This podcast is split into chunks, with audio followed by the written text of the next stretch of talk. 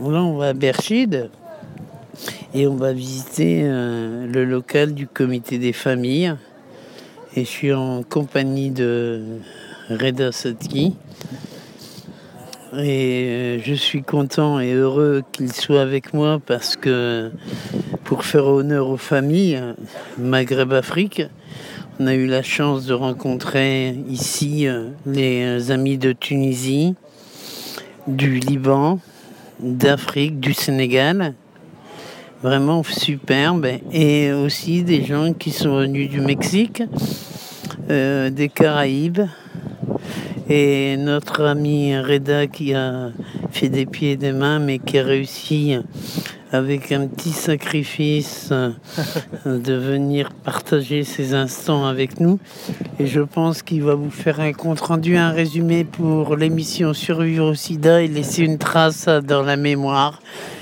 Voilà. Alors dis-moi Ben, ça, tu peux décrire la, gare de Rabat? Ah, donc la gare euh, qui est la gare, il y a deux gares, hein. celle-ci c'est celle de la ville, c'est comment? Ouais. Ça a l'air sympa, mais bon, il n'y a pas trop de monde, dimanche et les gens sont reposés, détendus. Puis on voit la, rénovation urbaine quand même de Casa, mais on garde quand même le cliché euh, haussmanien des monuments français et puis un mélange un peu de tout. Et je, je vois là des sapins, ça me rappelle Noël. voilà. Et puis il y a des fleurs, alors je ne sais pas comment ça s'appelle, des belles fleurs rouges. C'est dommage que tu n'as pas la caméra avec toi, Reda. Mais c'est très bien. Et puis il y a des charmantes dames et demoiselles, des beaux visages. Mais je t'avouerai qu'il y a des sacrés derrière quand même. Hein. oui, j'avouerai que ça doit être un problème de santé publique, l'obésité au Maroc, parce qu'une femme marocaine, je trouve que la marocaine a un gros postérieur. Avec cette description de la gare de Rabat, est-ce que tu viens un petit peu de résumer ton, expérience du Maroc? Oh non, non, non. Peut-être du côté des femmes, j'ai résumé que je m'étais fermé la parenthèse de ce côté-là parce que, bon, je vise très haut, moi. C'est une femme euh, dynamique, intelligente, tout ça. C'est rare de trouver ici euh, l'occasion de pouvoir s'entretenir avec des femmes à ce niveau-là. Sans ça, c'est toujours mal pris de la part de la jante masculine. Raconte-moi, euh, qu'est-ce que tu as fait ces quatre derniers jours à Rabat? Nous avons participé à un atelier à plusieurs ateliers sur euh, l'implication active des malades du sida dans le système de soins et au Maroc. On s'est rendu compte que beaucoup de gens, d'associations existaient au Maroc, mais n'étaient pas autonomes, étaient plutôt sous tutelle d'une grosse association qui s'appelle la LCS. Et euh, on ne répond pas réellement aux besoins des malades et, des, et de l'auto-organisation des malades. Et surtout que c'est le moment, puisqu'il y a une réforme de santé qui s'annonce, et que c'est le moment de se mobiliser autour des droits humains. Et qui était présent lors de cette euh, rencontre? Tu as parlé des, euh, des délégations, enfin des, des, gens qui venaient des associations de Tunisie, pas d'Algérie malheureusement. Parce que quand même les Algériens ont fait des pieds et des mains, et ils ont eu un problème avec leurs billets et la, la rame n'a pas voulu prendre les, les billets de Algérie parce que Air Algérie arrive en retard et l'avion de la rame avait décollé. Ils n'ont pas pu prendre le second avion de la rame, la Royal Maroc. Et par moi, alors je sais, tu peux me faire un résumé euh, voilà, politico-social de la rencontre, mais qu'est-ce que tu ressens dans des rencontres comme ça où tu rencontres bah, d'autres gens euh, qui sont confrontés aux mêmes, aux mêmes problèmes et voilà, et qui luttent comme toi? Ben, c'est que les anciens, on est là, présents, comme Jimmy, hein, qui venait de Tunisie, la vieille école. Et la nouvelle école, maintenant, euh, elle, est, présente, elle est présente, mais euh, elle n'a pas les mêmes préoccupations. Et je trouve que, bon, euh, heureusement que nous étions là avec les familles, parce que ce que j'avais peur, c'est que ce soit autour de l'homosexualité, de la prostitution. Non, Il y a énormément de familles qui vivent avec le VIH et qui sont complètement isolées. Et moi, ce que j'attends, c'est que ça bouge de ce côté-là. Bon, euh, je pense qu'on s'est fait entendre par certains ministères et aussi par l'ONU, SIDA. Il y avait l'UNESCO qui était là aussi. Et l'Alliance et la SMED, deux grosses structures qui vont soutenir le comité dans la démarche que nous, on a toujours euh, privilégiée, faisons avec les familles, que ce soit les familles qui s'organisent. Alors j'attends ça de cette rencontre. Mais la nouvelle génération, elle a encore du temps, elle a encore à se construire à travers le VIH.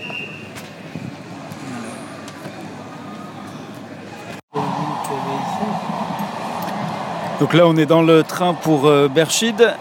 Et là, tu disais, qu'est-ce qu'on voit par la fenêtre Bidonville, les anciens bidonvilles qui ont été transformés en résidence, en appartements. Alors, euh, il y a des appartements sociaux, privés. C'est une copropriété. Ça a l'air bien, mais bon, ça va vite se dégrader. Regardez, tu vois. Euh, il y a, ça a été très vite construit et au niveau matériel, c'est pas ça. Du matériel, c'est pas ça, quoi. Mais qui habitent dedans Les gens des bidonvilles ou des nouveaux? Euh, La classe au quartier ouvrier, on va dire. Voilà, regarde, euh, là derrière, il y avait encore quelques petits bidonvilles. Je ne les ai pas vus. Là, c'est l'hippodrome, je crois. Voilà, c'est un peu ça, Rabat, aujourd'hui. Mais bon, entre Rabat et... On va passer à Rabat, Casa, Casa, Berchid. Et Berchid, après, c'est la direction de Maristat, Marrakech, le Grand Sud. Voilà. C'est le Maroc d'aujourd'hui. Il y a une différence par rapport à ce que moi j'ai connu à l'époque et aujourd'hui. Quoi. Mais ce qui est marrant, dans chaque quartier, il y a une, dans tous les nouveaux quartiers, il y a une poste un dispensaire, un commissariat et une mosquée. Et un lieu qu'on appelle centre social, qu'on appelle ici au Maroc Darbouaza. Comme là sur la droite, c'est le terrain de foot de, de Rabat. C'est là où euh, on joue énormément, le football. Regarde, tu vois les bâtiments, comment ils sont? Facile, hein? On arrive vers un, petit bois avec euh, les murs contre, euh, contre le bruit. Voilà. On est vraiment dans le Maroc qui a pris le TGV, quoi. Et bon, on a du mal à trouver les bons pilotes encore, mais euh, il faut savoir qu'il y a ce qu'il faut pour que le Maroc avance. Et que ce soit vraiment le, pont entre l'Europe et l'Afrique subsaharienne. Et je ne sais pas si tu as remarqué, on a beaucoup d'amis africains. Regarde là-bas, tu as encore des bidonvilles, tu vois. Mais les gens n'ont pas envie de quitter, euh, certains ne veulent pas quitter leur bidonville parce qu'ils ont un terrain devant. Et ils peuvent vivre euh, avec ce terrain-là, avoir des poules, euh, un mouton. Mais dans les appartements, ça n'a pas été conçu comme ça. Je crois un peu, c'est l'immobilier à l'envers. Louis Borloo, il a rasé les tours pour faire des pleins pieds et mettre une cuisine au centre. Et nous, on s'est mis en hauteur. C'est un peu dommage.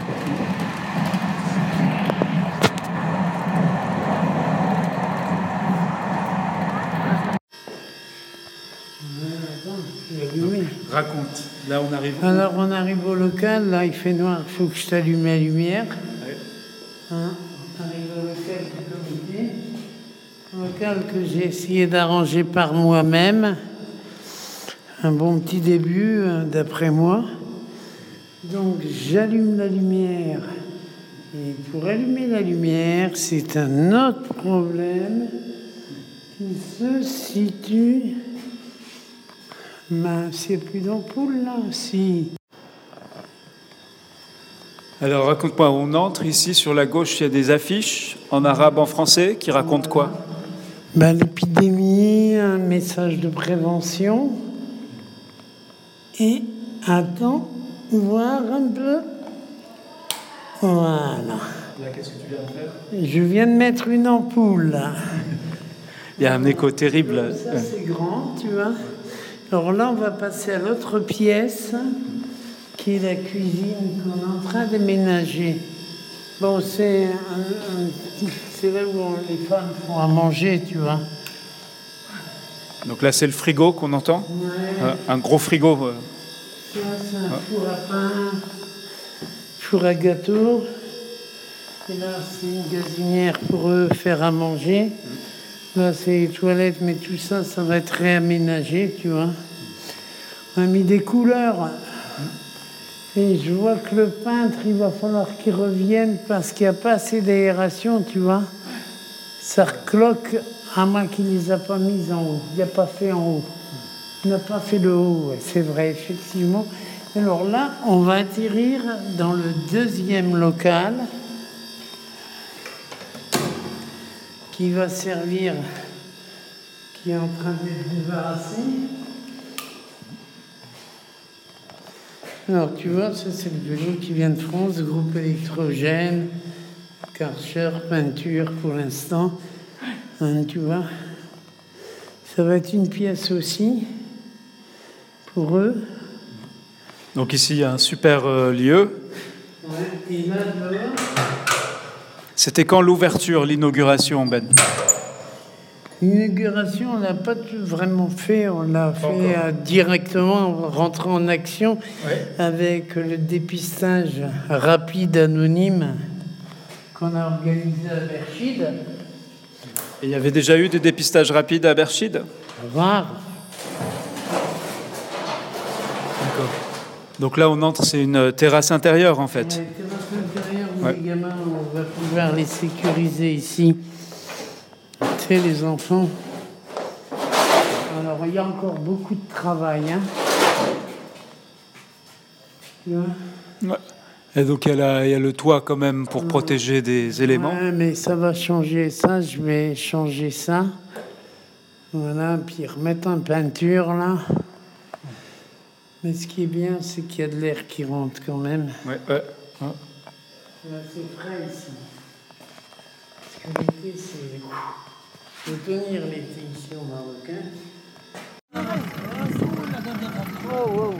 Parce qu'elle est loin, Ben, elle est loin. Ah bon.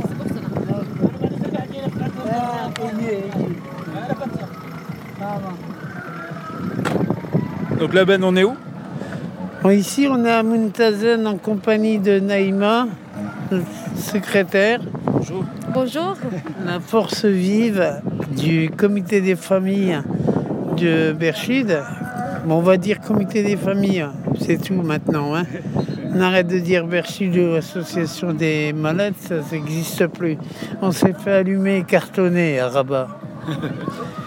Et alors, c'est quoi le club Al-Muntaza Al-Muntazen, c'est un lieu, euh, ben, on vient manger, les enfants viennent s'amuser, il y a des manèges. Et là, c'est pas encore la pleine saison, mais là, comme tu peux voir, il y a plein de gamins encadrés euh, qui font du sport pendant que les parents sont en train d'aller manger, je pense.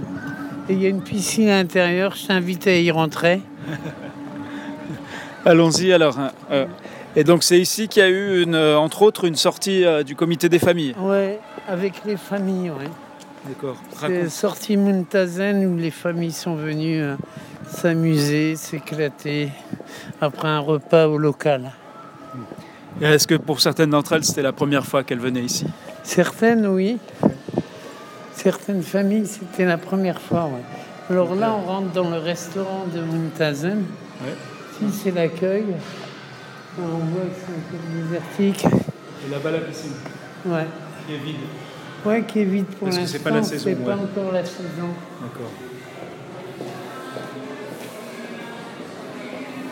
Alors là, tu rentres dans le restaurant de Muntazen. D'accord. C'est le restaurant. euh, Tu la terrasse. T'as tout ce qu'il faut ici. Est-ce que je vais trouver un tagine ici? Ah, j'espère bien. On va demander au monsieur. déjà d'entrée. S'il a le tagine, s'il n'a pas de tagine, on change de place. Salam alaikum. Alors voilà, ça c'est l'équipe de Muntazen que tu as directement. Avec, euh, c'est vous, vous êtes? Monsieur Tofik et Monsieur?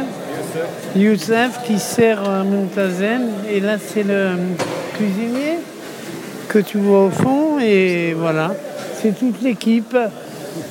Est-ce que vous avez une tajine mazalkin? La marquage tajine mazalkin. Marquage tajine. Tangia.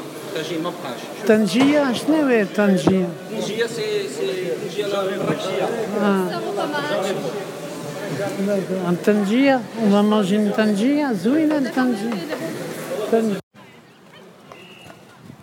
Ben, si on t'avait dit euh, quand tu étais entre, euh, si je me souviens bien, entre Gare de Lyon et euh, tout ce que tu nous as raconté dans les précédents épisodes, les Halles, le sud de la France, ah, en gros ta jeunesse, voilà, et le Maroc. Si on t'avait dit qu'un jour tu serais à, à Berchid, ton berceau, euh, le un des berceaux de ton enfance, Ah. Ouais, des berceaux La- de ma famille. Ouais. Mes origines, c'est ici, quoi. et que tu créerais, tu serais, tu t'aurais créé quelque chose, euh, Ben, un jamais- comité des familles. ouais. J'aurais jamais cru que j'aurais euh, monté le comité des familles. Si, déjà en 94, ça me trognait dans le cerveau quand j'avais vu les malades à l'hôpital Ibn Rouge mourir. Pire que. Ils étaient complètement rejetés, il n'y avait rien. Qu'est-ce que tu faisais en 94 au Maroc? Je venais enterrer mon père.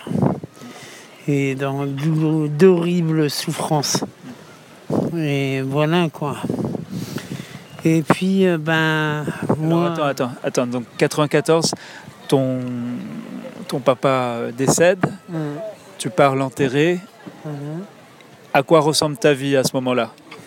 Bah, une grosse dépression, hein. Une grosse dépression, la perte d'un père, euh, c'est la perte de repère, hein. Voilà, puis euh, étant d'avoir été élevé par la, la deuxième femme de mon père et ma mère biologique, euh, je n'avais aucun contact. Il a fallu que je renoue euh, avec tout ça, mon histoire, mes origines, à la recherche de ma famille que j'ai retrouvé. Et puis heureusement que mon père nous a toujours amenés au Maroc en vacances. Donc je connaissais plus ou moins le Maroc et le système. Et quand je suis arrivé à Berchid, j'ai dit allez, je fonce dans l'aventure. Le sida aussi, il existe là, il y a de la douleur, il y a de la souffrance. Et alors donc, euh, mais j'aurais jamais cru créer le local de Berchid, comité des familles en m'inspirant de, ce- de l'expérience de Reda quoi. Et de son histoire, parce que son histoire et la mienne se ressemblent tellement que la preuve, aujourd'hui, il est à côté de moi au Maroc et je il me fait un grand honneur d'être là, parce qu'il représente l'histoire. Il, est, euh, il est l'histoire en vérité. C'est toi l'histoire du comité quand même. Je te renvoie la parole. euh, je renvoie la parole aux journalistes et après je te présenterai Naïma. Alors, dis-moi, qu'est-ce que, euh, en quoi est-ce que le comité des familles Berchid ressemble à l'expérience du comité des familles en France C'est deux, forcément, on ne parle pas de copier-coller ou de copie carbone pour, euh, pour les anciens. Euh, qu'est-ce que, quels sont les- les points précis que tu cherches, que tu penses être euh, viables dans le contexte euh, marocain et dans le contexte de Berchid en particulier? Ah, ça va pas être facile. Mais bon, nous, ce qu'on veut, c'est une implication significative des familles. Et là, pour la première fois, ils sont venus participer avec, à moi, avec moi à Rabat au sommet, où il y a eu euh, l'Alliance et une association qui va nous aider sur la méthodologie pour justement qu'ils puissent prendre leur avenir en main et faire des propositions et être dans toutes les strates euh, du mécanisme de santé pour pouvoir décider pour eux-mêmes. Voilà, bon, mais c'est pas évident, c'est pas encore bien gagné. Mais je suis content du petit moteur qu'on a réussi avec Naïma à forger. Et c'est pas encore complètement euh, abouti, vraiment, quoi. Mais on est dans les bons débuts et je, vais passer la parole quelques secondes à, à Naïma. Naïma, prends-le au téléphone. Alors, elle, a- elle a décroché son téléphone. Je suis sûr que euh, elle est un peu timide, mais elle est performante. Hmm. Alors, Mais alors revenons à 94. Ben, Euh, qu'est-ce qui t'amène à, à rendre visite à l'hôpital euh, C'est quel hôpital? C'est l'hôpital à Casa c'est le pavillon où on soignait les maladies infectieuses, Le pavillon 23. le pavillon 23. Et euh, c'est Et pourquoi tu te rends là-bas? Parce qu'on m'a dit euh, il faut que tu ailles voir Casa. Qui t'a dit ça? Euh, Quelqu'un de ma famille qui m'a dit là-bas, les gens ils meurent. Et effectivement, je suis arrivé d'un hôpital public. Waouh Mais là, on est en 94, donc avant les trithérapies, donc tout le monde meurt. Qu'est-ce que donc comment tu te voilà tu, tu entres euh, à l'hôpital euh, Je me présente, je rentre, je me présente auprès du professeur euh, Marouane et auprès du professeur Akima et Mich qui me font des, les doléances de ce qui leur manque. Et puis en même temps, on tombe sur l'année où on, igore- on inaugure l'hôpital de jour qui va servir de base pour essayer de tenter à monter euh, l'éducation thérapeutique, apprendre aux gens à prendre le traitement, à vivre avec un traitement, euh, aussi à s'organiser. Mais mais il y a eu. euh, ça c'est pas en 94, il n'y a pas de traitement. Non, c'est un peu plus tard, mais les premières, euh, les premières ébauches, elles datent de 94, quoi. Les gens dans nous, enfin dont on entend parler en France, ce sont les expulsés, les doubles peines. Oui. Parmi eux, bah, il y a des gens malades, puisque c'est tout le parcours. euh, Bah, Prison. rencontré des doubles peines hein, que l'émission radio a dû aussi écouter. Et voilà, il y a eu des doubles peines qui sont. Qui été- 94, tu étais en contact avec le comité national contre la double peine? Euh, Je ne sais pas s'il était implanté dans le Nord, mais c'était un peu partout. Euh, en France, oui, j'étais contre la double peine. Oui, j'ai toujours été contre la double peine depuis euh, que les mouvements se sont créés en France. J'ai toujours été contre la double peine et contre les lois Pasqua, contre les lois qui étaient contre, l'im- contre nous, les immigrés, enfants d'immigrés. Et là, 94, ouais, c'est juste après les lois Pasqua. Mais qu'est-ce que. Alors pourquoi devant, devant une telle. euh, Donc il y a l'hécatombe en France aussi, hein, euh, mais au Maroc, évidemment, c'est dans les conditions du système de santé euh, là-bas. euh, les médecins sont encore plus démunis. Il n'y a pas d'expérience. Pourquoi alors ne pas t'a- ne pas t'engager en 94 Pourquoi ne pas dire à ce moment-là, je vais créer le comité des familles? Pourquoi c'est c'est attends Euh, 2000 c'est 20 euh, 21 ans plus tard que ça se passe? Pour ton pays, pour un de tes deux pays. Parce qu'il y a eu un groupe d'autosupport qui s'est créé, mais qui a été euh, l'échec, un échec, Où ça? Euh, à Casablanca, oui. Mais là, on parle. là, moi, je te parle de 94, de ta première visite quand tu t'es pointé à l'hôpital. Parce que là, tu Ouais. bien avant euh, qu'on puisse même imaginer des- une association de patients. Je n'avais aucun vraiment support de malade et je n'avais pas des soutiens comme j'ai eu après par la suite de mon expérience avec le VIH. Et mon expérience, je l'ai acquis euh, grâce au comité des familles, puis aussi à ma formation. Ma formation au niveau du sida, des hépatites, de la toxicomanie, des sans-papiers, l'histoire d'un héritage de vie, d'éducation populaire qui m'ont amené euh, à être aujourd'hui. Pourquoi? Parce que, ben, comme tu le sais, euh, ben, on vieillit mal des fois avec la maladie. Moi, maintenant, euh, je suis en phase, comme tu sais, euh, d'un- cancer. Et j'espère tenir.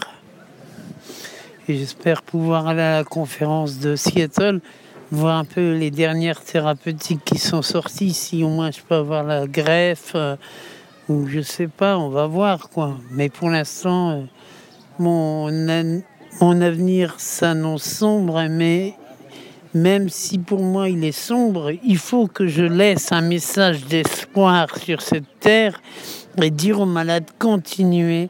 Et j'espère que l'équipe que je forme prendra le relais. Et je sais que c'est pas évident pour eux parce qu'il faut penser à la masse salariale, créer des emplois durables. Et c'est un long combat, mais on va y arriver. On est dans. Pour l'instant, j'y crois parce que bon, j'ai eu la chance de rencontrer l'Alliance et la SMED. Je pense qu'on va pouvoir capter enfin les subventions. Le Fonds mondial m'a dit qu'on n'avait pas envoyé les dossiers en temps et en heure. Alors là, euh, ça m'a fait sourire, mais je pense qu'il y a de grosses institutions qui nous ont freinés, qui nous ont traînés, qui nous ont pas donné les dates du dépôt des dossiers. donc, effectivement, on n'aura pas certains financements, mais on aura de quoi vivre euh, cette année. Et après, j'espère que la formation professionnelle va intégrer le comité des familles de Berchide et qu'on va avoir des familles formées. Mais euh, moi, l'essentiel aujourd'hui, c'est de me battre pour que ma coordinatrice puisse vivre de son travail. Et c'est elle que je te présente, qui s'appelle Naïma Zeroual. Et je te la passe. Elle a l'air un peu timide. Allez, Naïma, s'il te plaît, quelques mots pour la France. Peut-être un petit message, parce qu'on sait qu'il y a encore il y a des familles aussi euh, solidaires qui, euh, qui écoutent, mais c'est n'est pas obligatoire. D'accord, c'est pas obligatoire. Vas-y, dis-le que c'est pas obligatoire. Eh non, faut pas... non c'est pas obligatoire. Bon, t'écoutes, hein, on est en direct là. Hein. Attends, il y a encore plein de choses à discuter avec toi, Ben. T'échappes pas comme ça non plus, mais donc Ouais, donc, donc ce que j'ai entendu à la conférence de l'AMSED, ce qui est revenu plusieurs fois quand même, hein, euh, comme un leitmotiv, c'était euh, Mais toi, tu viens de France. Et c'est à la fois une accusation, un reproche, une forme de mépris, limite, à la limite de l'injure des fois. Et d'autres fois, on sent l'envie, une espèce de, peut-être pas de la jalousie, mais euh, voilà. Donc on et tous les gens issus de l'immigration, quand ils voilà rentrent au pays, euh, Donc qu'est-ce que tu crois ça veut dire pour le VIH Il y a une responsabilité. Alors je t'explique moi quelques pensées là-dessus. C'est que d'abord, euh, la France, c'est le seul pays arabe, euh, le seul pays, pardon, j'allais dire pays arabe, mais où il y a une minorité arabe euh, fortement touchée par le VIH, qui a payé un lourd tribut donc à l'épidémie du SIDA. Ça existe nulle part ailleurs, ça. Bah, tous les pays arabes eux-mêmes, c'est faible prévalence. ça ne veut pas dire que c'est pas dramatique pour ceux qui le vivent. Et sont plus ou moins des fois, il y a des chiffres hein, qui ne représentent pas la réalité. Hein, c'est un autre débat. Mais... le débat, moi, je pense que nous, on a payé un, lourd tribut. Mais euh, ici, au Maroc, quand tu parles de ça avec des gens, soi-disant, qui sont dans la même lutte que toi, moi, j'ai l'impression que je suis trop formé pour eux, j'ai trop de méthodologie de travail et je connais bien mon sujet. Ouais. Mais alors, y a, historiquement, il y a comment est-ce que le VIH euh, entre dans les pays euh, d'Afrique du Nord? C'est pas parler de voilà essayer de, de, coller la faute. Il y a quand même attends il y a euh, quand même les expulsions voilà. Les, les, expulsions, les gens qui savaient pas qui... moi ma génération dans ma cité il y a des gens qui se sont mariés avec des marocaines ils les ont contaminés. En connaissance de cause ou pas Mais non, sans connaître leur cause. Il y a les deux cas de figure. Et moi, souvent, c'est sans connaître leur cause. Ceux que j'ai connus, ils ne connaissaient pas qu'ils étaient atteints. Parce que pour nous, 94, 93, quand on venait ici au Bled, oser la fête. Et c'est vrai, l'amour était facile à Tarazout Bey ou à Gadirofella, c'était facile d'aller faire l'amour. Tu vois? Voilà, et euh, sous tout rapport, quoi. Et bon, ben, les filles de joie, il y en a toujours existé. Mais maintenant, j'éviterais de dire des filles de joie. C'est des filles qui, par nécessité, sont obligées de se prostituer pour élever leurs enfants, pour nourrir leur famille. Et on sait que ça existe que les, certaines familles ferment les yeux là-dessus. D'accord, ça c'est ouais, euh, ouais, ça aussi toute une, toute une autre problématique. Mais euh, ce que j'ai envie de te demander, donc En pensant donc à ce contexte marocain où il y a quand même la LCS, euh, une association euh, qui a bénéficié quand même d'un soutien des plus hautes instances, Mhm. euh, qui a su mobiliser au niveau international, il y a toute une opération, du, tout un programme du Fonds mondial, il y a des gens qui sont, euh, qui sont euh, au Maroc installés depuis des décennies maintenant, qui travaillent sur le sujet, qui ont monté un certain nombre de choses. Donc qu'est-ce que, quelle est ta plus-value? Qu'est-ce que tu apportes toi, comment tu, euh, c'est quoi ta valeur ajoutée Très froidement, qu'est-ce que tu apportes de plus? Ma valeur ajoutée, c'est avoir un regard critique sur ce qui se passe au Maroc. Et ma valeur ajoutée, c'est mon expertise que j'ai du Maroc et de la réalité de terrain. Un- il y, a un écart sur les besoins et ce que fournit la. Il y a un écart. La preuve, quand on était à Rabat, tu as bien vu que j'ai passé au, un professeur, un, un malade directement, parce que rupture encore de médicaments et dans, on ne peut pas interrompre un traitement, même pour les maladies opportunistes, à un malade sous prétexte qu'il y a un malade qui fout le boxon à la LCS. Hein Alors moi, ce que je- la LCS, c'est vrai, c'est une gros, c'est le gros mammouth, quoi. Mais alors, Le gros euh, mammouth, et le gros mammouth, souvent, ben, il oublie qu'il y a les petits qui sont là. Et euh, moi, je- à un moment, je doutais parce que je me dis, et pour l'instant, je doute encore. Je suis passé, moi, à la télé par rapport au Sud Action Maroc. Pour l'instant, j'ai encore rien vu arriver. Pour 2015, j'espère qu'ils vont prendre en charge les sorties euh, conviviales, mais derrière la convivialité, il ne faut pas oublier qu'on travaille hein, le fond de la convivialité, c'est-à-dire parler du repas, parler euh, de, de la maladie, leur permettre de sortir du contexte. Comme ce lieu là où on est, c'est un parc. Ils sont venus ici, ils ont été heureux, ils sont repartis plein de bons souvenirs. On a pu aborder la vie de couple, on a pu aborder euh, les traitements, on a pu aborder de façon informelle ou en groupe autour d'une table comment on vit la maladie, qu'est-ce que vous voulez pour demain? Et souvent les questions ont été rapportées l'insertion professionnelle et l'éducation des enfants et l'égalité par rapport au traitement. donc, Mais attends, alors, parce que pour comprendre il y a les, une enveloppe budgétaire qui était mise au crédit, crédit, euh, crédit euh, pour euh, créer sa propre activité, mais aucun suivi d'accompagnement. Alors, ben, il y en a qui ont pris le Attends, pour, crédit. pour qu'on comprenne, alors combien de, co- combien de familles sont adhérentes du comité des familles de Berchid? J'ai pas les chiffres en date, en tête, mais ça doit représenter une vingtaine, 24 familles. D'accord. Et sur 24 ces, familles. sur ces familles, est-ce que toutes ont accès aux antirétroviraux, aux médicaments et au, au- à l'accompagnement médical hospitalier dont ils ont besoin? Oui, ils ont accès, Ouais. mais euh, maintenant, euh, ils ont accès aux traitements euh, antiviraux.